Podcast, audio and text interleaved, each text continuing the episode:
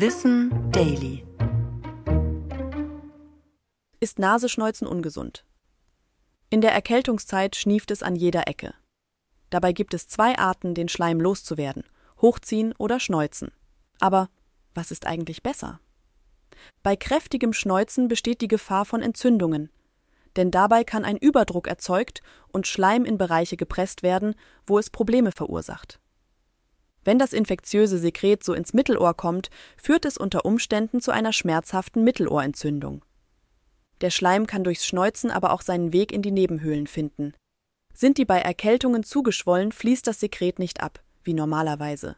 So kann sich dort immer weiter Schleim ansammeln, der im schlimmsten Fall operativ entfernt werden muss. Andere MedizinerInnen sagen aber auch, dass diese zusätzlichen Keime im Normalfall nicht allein der Auslöser für eine solche Entzündung seien. Ein schonender Weg, den Schleim über die Nase loszuwerden, geht so: abwechselnd ein Nasenloch zudrücken und vorsichtig schneuzen. Den Schleim hochzuziehen dagegen mag auf manche unhygienisch wirken. Tatsächlich empfehlen viele Ärztinnen diesen Weg aber, besonders für Menschen mit sensiblen Nasennebenhöhlen.